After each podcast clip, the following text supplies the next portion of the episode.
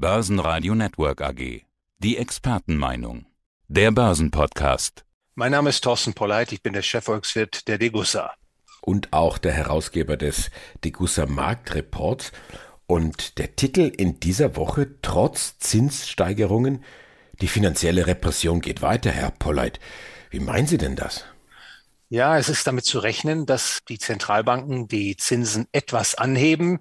Die US-Zentralbank ist äh, bereits weiter fortgeschritten, die Zinserhöhungen durchzusetzen und den Zinspfad den Finanzmärkten zu signalisieren, der in den kommenden Monaten und Quartalen zu erwarten ist.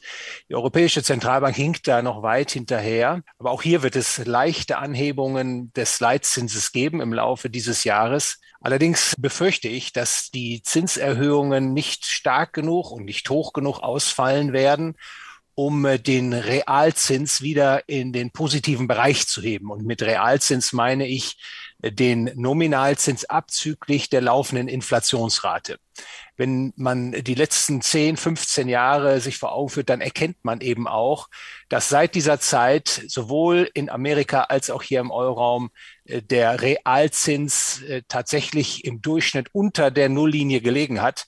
Das heißt, die Anleger, die Geldhalter haben Verluste eingefahren. Das wird auch als finanzielle Repression bezeichnet, diese Zinspolitik, um die Geld- und Schuldenlast herabzusetzen dass diese finanzielle Repression also weitergeht, trotz Zinssteigerungen. Jetzt unterhalten wir uns naturgemäß über Zinsen, über Inflation, um auch dann über diesen Dreh zum Gold und Goldpreis zu kommen. Jetzt habe ich von Ihnen gelernt, der Goldpreis hängt immer von vielen Faktoren ab. Nicht nur vom Angstfaktor, wie man dann läufig vielleicht meint, auch eben vom Zins. Wie denn eigentlich? In der Tat gibt es eine Zinsabhängigkeit des Goldpreises. Und äh, wenn man sich historisch das vor Augen führt, dann erkennt man, dass es eine negative Zinsabhängigkeit des Goldpreises gibt. Und das heißt also, wenn der Zins, also insbesondere auch der Realzins ansteigt, dann ist das tendenziell schlecht für den Goldpreis. Das heißt, der Goldpreis wird gedämpft bzw. fällt sogar. Und wenn der Zins fällt, dann steigt tendenziell der Goldpreis. Und dahinter verbirgt sich eine durchaus plausible Erklärung. Wenn Sie Gold halten, dann erzielt man ja keine Zinseinkünfte.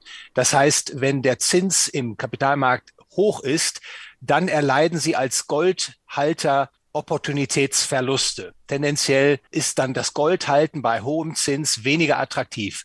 Wenn der Zins hingegen niedrig ist, dann sind die Opportunitätskosten der Goldhaltung entsprechend gering. Es ist attraktiv, Gold zu halten, die Goldnachfrage steigt und das treibt tendenziell auch den Goldpreis in die Höhe. Also diesen Zusammenhang lässt, der lässt sich langfristig sehr deutlich beobachten. Und derzeit, wenn man die Realzinsen dies und jenseits des Atlantiks sich vor Augen führt, dann kann man sogar sagen, dass der Goldpreis gemessen an diesen wirklich Rekordtiefständen der Realzinsen, äh, dass der Goldpreis nach wie vor äh, deutliches Aufwertungspotenzial noch hat. Ist denn eigentlich die, die Zinswende, über die immer gesprochen wird, ist die denn tatsächlich schon eingeläutet? Ich habe mir jetzt hier die zehnjährige Bundesrendite angeschaut, die ist gestiegen von zuletzt minus 0,6 Prozent auf nunmehr ja fast ein Prozent. Ist, ist sie das? Ist das die Zinswende? Ja, also für die Zinsmärkte sind das natürlich schon große Bewegungen. Sie haben natürlich vollkommen recht. Äh, absolut gesehen ist so ein Prozentpunkt scheinbar nicht viel aber die sogenannte Duration der Finanzmärkte, die ist mittlerweile extrem hoch, so dass Zinsbewegungen von 50 Basispunkten bis hin zu einem Prozentpunkt natürlich enorme Auswirkungen haben auf das Finanzmarktgeschehen. Das sah man in den letzten Tagen insbesondere, wo also die Zinsbewegung nach oben deutlich die Aktienkurse gedrückt hat und auch im Edelmetallmarkt, also beispielsweise in den Märkten für Platin und Palladium, also gerade diese industrieverwendeten Metalle, da hat es deutliche Preisabschläge gegeben. Also diese Zinswirkung, die ist enorm, die schon von diesen geringen Zinsbewegungen ausgehen. Sie fragen natürlich zu Recht, ist das die Zinswende? Also ich glaube, oder ich muss sagen, ich befürchte, dass es die Zinswende nicht ist. Nach wie vor gibt es einen abwärts gerichteten Zinstrend, sowohl in Amerika als auch hierzulande. Und ich glaube nicht, dass in diesem Zinszyklus dieser Zinstrend nachhaltig gebrochen wird. Ich neige sogar äh, zu der Vermutung, dass die äh, Zinsen mehr oder weniger ihren Hochpunkt fast schon gefunden haben in den Vereinigten Staaten von Amerika. Also ich glaube nicht, dass insbesondere der Kurzfristzins in Amerika, und hier habe ich die Zwei-Jahres-Rendite vor Augen, deutlich über die drei Prozent Marke steigen wird. Also in dem Umfeld, in dem wir uns bewegen, wo die Verschuldung vor allem so hoch ist, glaube ich, dass der Zinsauftrieb nun recht bald auch schon zum Stillstand kommt.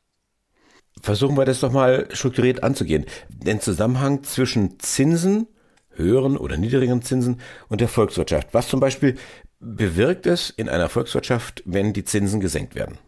Das ist eine ganz wichtige Frage, Herr Groß. Und da muss man gleich zu Anfang sagen, wenn der Zins gesenkt wird in der Volkswirtschaft, dann wird das durch eine Zentralbank herbeigeführt und die Zentralbank gibt ja ungedecktes Geld aus. Eine Zinssenkung äh, in diesem ungedeckten Geldsystem führt dazu, dass der Marktzins unter das sogenannte natürliche Zinsniveau gesenkt wird. Also das Zinsniveau, was sich eigentlich einstellen würde, wenn es eine künstliche Absenkung des Zinses durch die Zentralbank nicht geben würde. Anfänglich resultiert ein konjunktureller Aufschwung, eine sogenannte Scheinblüte. Es, viele bezeichnen das auch als Boom.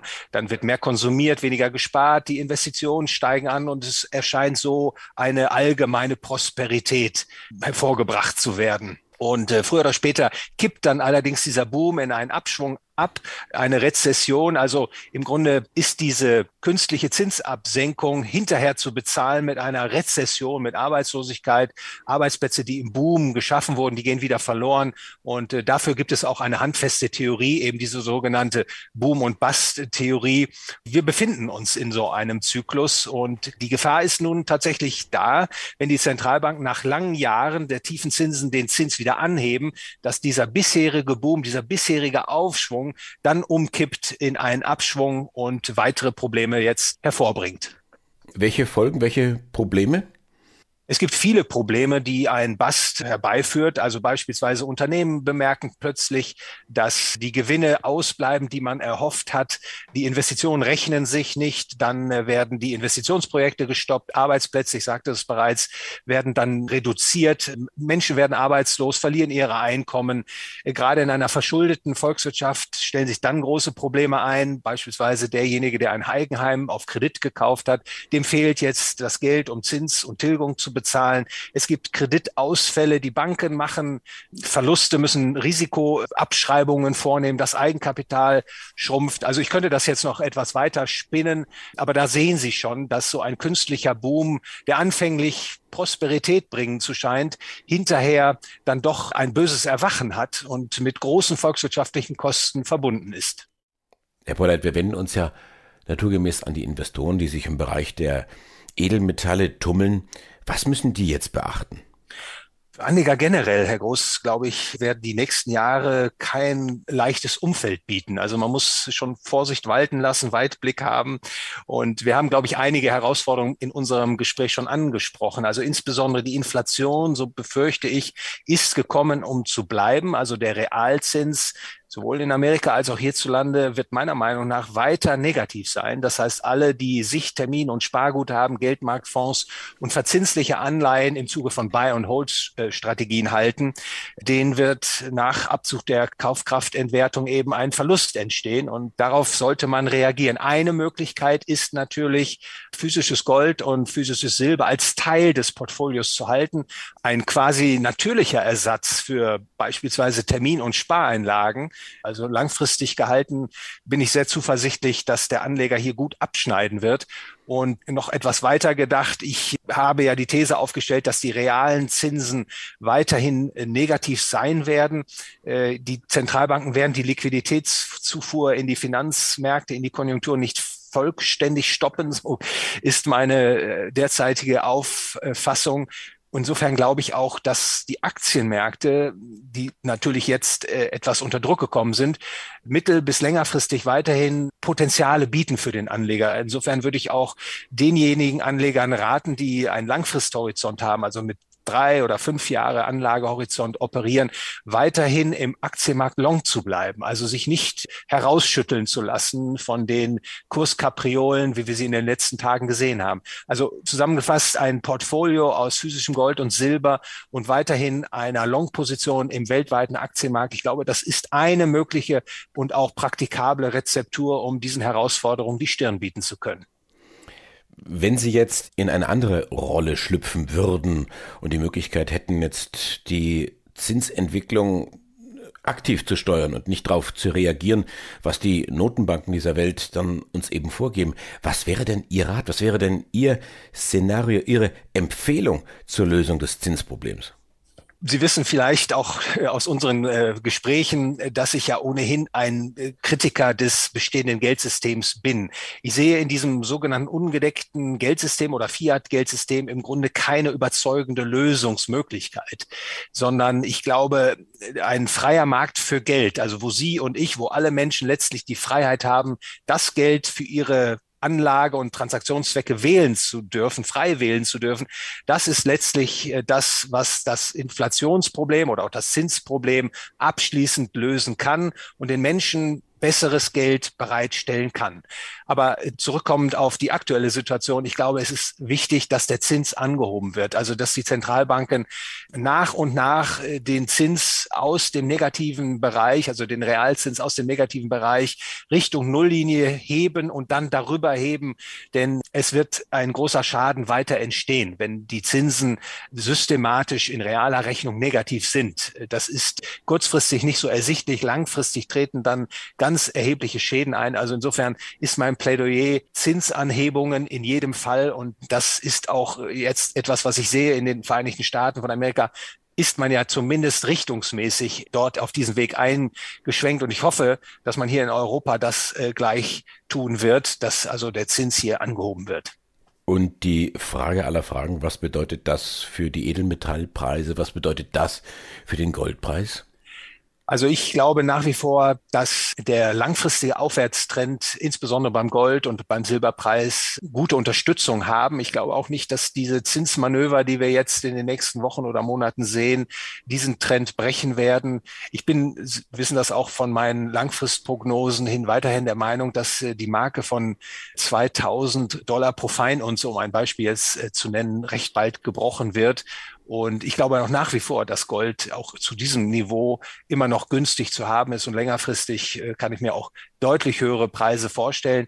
Allerdings eben mit dem Hinweis versehen, der Anleger sollte einen langfristigen Horizont haben. Also in der kurzen Frist von einer Woche auf die andere, auf einen Monat, äh, auf den anderen Monat, das kann ich natürlich nicht einschätzen, aber in der längerfristigen Perspektive gibt es gute Gründe, die dafür sprechen, dass die Edelmetallpreise, insbesondere Gold und Silber, deutlich ansteigen werden gegenüber den Niveaus, die wir heute sehen.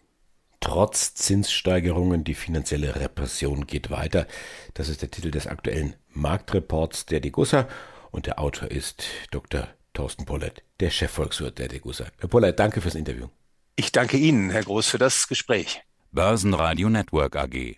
Die Expertenmeinung. Der Börsenpodcast.